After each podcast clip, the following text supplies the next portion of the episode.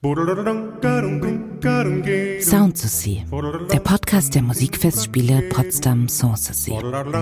So, herzlich willkommen zu einer neuen Folge. Hier ist wieder der Carsten und äh, ich habe heute jemanden zu Gast, der aus Druckluft Kunst macht. Äh, ich begrüße bei mir Xenia Löffler, die Solooberistin und Mitglied der Akademie für Alte Musik Berlin. Hallo.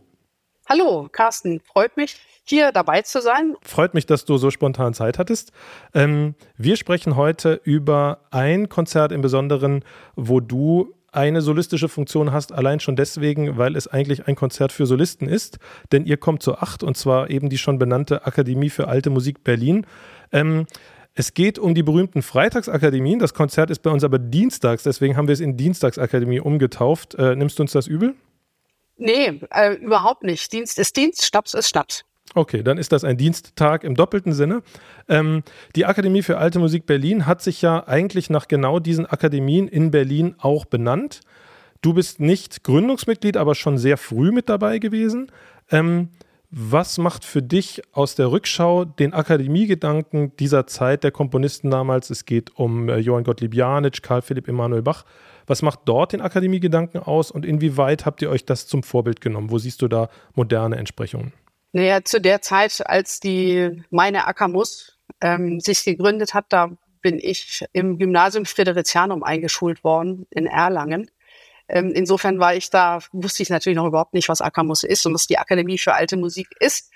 Aber jetzt aus heutiger Perspektive und aus den Berichten äh, meiner Kolleginnen und Kollegen der Ackermus, ähm, denke ich, war der Gründungsgedanke der Berliner Ackermus, unseres heutigen Orchesters und Ensembles, ein sehr ähnlicher, nämlich also ein, ein gemeinschaftliches Musizieren, ein Zusammenkommen basierend auf einer Idee und dem Wunsch, gemeinsam Musik zu machen im außerorchestralen Rahmen. Die meisten meiner Kolleginnen und Kollegen waren ja damals auch in verschiedenen äh, Sinfonieorchestern gebunden und die hatten Wind bekommen von der historischen Aufführungspraxis, haben Kontakte geknüpft und ähm, sind da auf eine ja unterdessen 40 Jahre lang währende und ähm, schöne Reise haben sie sich begeben, eben diese Musik mit historischen Instrumenten zu entdecken, was äh, was ja damals noch sehr außergewöhnlich war.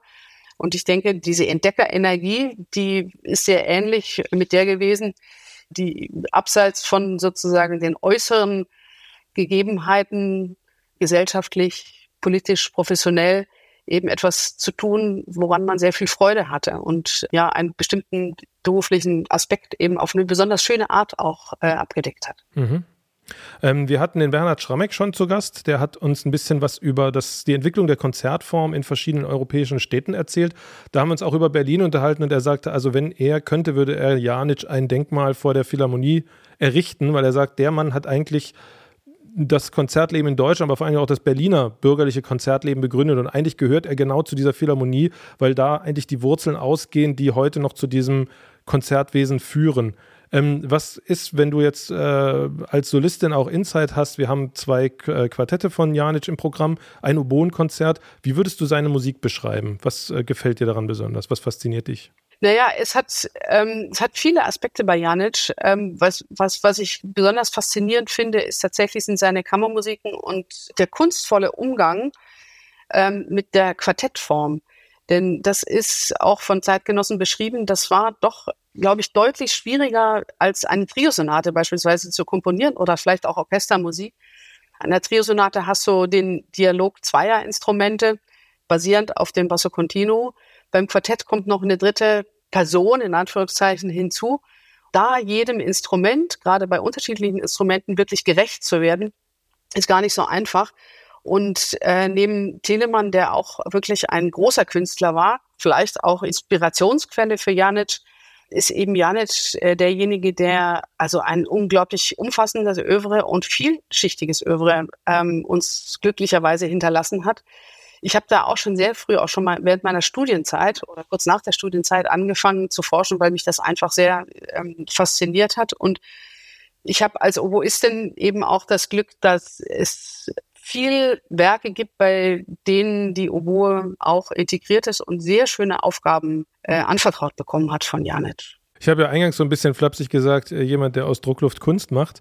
Warum ist die Oboe für dich das Instrument der Wahl? Was, was macht das Oboenspiel aus? Das war natürlich gemein, weil es geht natürlich nicht um Druckluft, sondern es geht um alles drumherum. Aber ähm, wie würdest du das beschreiben? Man sollte natürlich mit möglichst wenig Druck spielen, weil sonst kommt das Instrument nicht zum Klingen und zum Singen. Aber andererseits stimmt es natürlich, dass es ohne einen gewissen Druck, den dieses, dieses Doppelrohrblatt einfach mit sich bringt in der Bedienung, geht es nicht. Was mich fasziniert an der Oboe ist, dass sie so wahnsinnig vielseitig ist in ihren Ausdrucksmöglichkeiten und in ihren Klangfarben und dass man immer auf der Suche ist und manchmal auch fündig wird nach den Möglichkeiten, auch andere Instrumente zu imitieren. Ich finde, Oboenklang ist vielleicht etwas weniger festgelegt als andere Instrumente. Ähm, wenn wir klingen wollen wie eine Trompete, können wir das machen mit etwas mehr Druck zum Beispiel. Und wenn wir säuseln wollen wie eine Traversflöte, dann steht dem im Grunde genommen auch nichts im Wege mit einer entsprechenden Technik. Wir können lange Phrasen spielen im Vergleich zu anderen Instrumenten, Blasinstrumenten auch, weil wir eben mit relativ wenig Luft auskommen. Wir haben wirklich viele verschiedene Facetten zur Verfügung mit unserem Instrument. Und es lohnt sich, ein Leben lang danach weiter zu suchen, was da noch drin steckt. Also es ist ein Instrument der fast unbegrenzten Möglichkeiten, wenn man es positiv sieht. Mhm. Ähm, wir haben tatsächlich noch ein anderes Programm bei den Musikfestspielen, das ähm, die Oboe in einem ganz anderen Zusammenhang äh, zeigt, wirklich als Oboe, als lautes Holz, nämlich ein Freiluftkonzert mit einer Oboenband äh, im Heckentheater. Das war ja so ein bisschen auch die Wurzel, aus der die Oboenmusik bei Hofe kam, diese äh, mobilen Bands, die wirklich Musik machen konnten draußen. Und dann hat sie eigentlich den Weg in den Konzertsaal gefunden und damit dann wirklich das Repertoire bekommen, dem sie ihre ganze Schönheit entfalten konnte. Du wirst nämlich auch noch bei einem anderen Konzert bei uns sein, als zweiten Auftritt. Und das ist ein drittes Konzert, was ich für die Oboe gerne empfehlen möchte. Nämlich, wir werfen noch einen Blick äh, zu den beiden Freunden Johann Christian Bach und Karl Friedrich Abel nach London. Da bist du als Solistin dabei. Es spielt Ilsona Palante unter Vittorio Guelmi. Und ähm, da macht ihr Londoner Repertoire der Bachzeit. Was ist da deine Rolle? Also eigentlich sind das äh, zwei unterschiedliche Rollen. Das eine Mal ähm, unterstütze ich das Orchester. Das sind also Werke von äh, Johann Christian Bach Abel, ähm, wo wo die Oboe oder wo wir zwei Oboen im Orchester mitspielen. Das ist auch eine Aufgabe, die ich sehr liebe. Und dann spielen wir noch ein ganz wunderbares Quartett von Johann Christian Bach ähm, für die Besetzung Oboe, Geige, Gambe und Bass. Und ähm, da freue ich mich auch ganz besonders drauf. Das weiß Vittoria noch gar nicht, aber das war das, ähm, das Werk, mit dem ich mein Diplomkonzert in Basel damals eröffnet habe. Also das habe ich seitdem auch nicht mehr gespielt.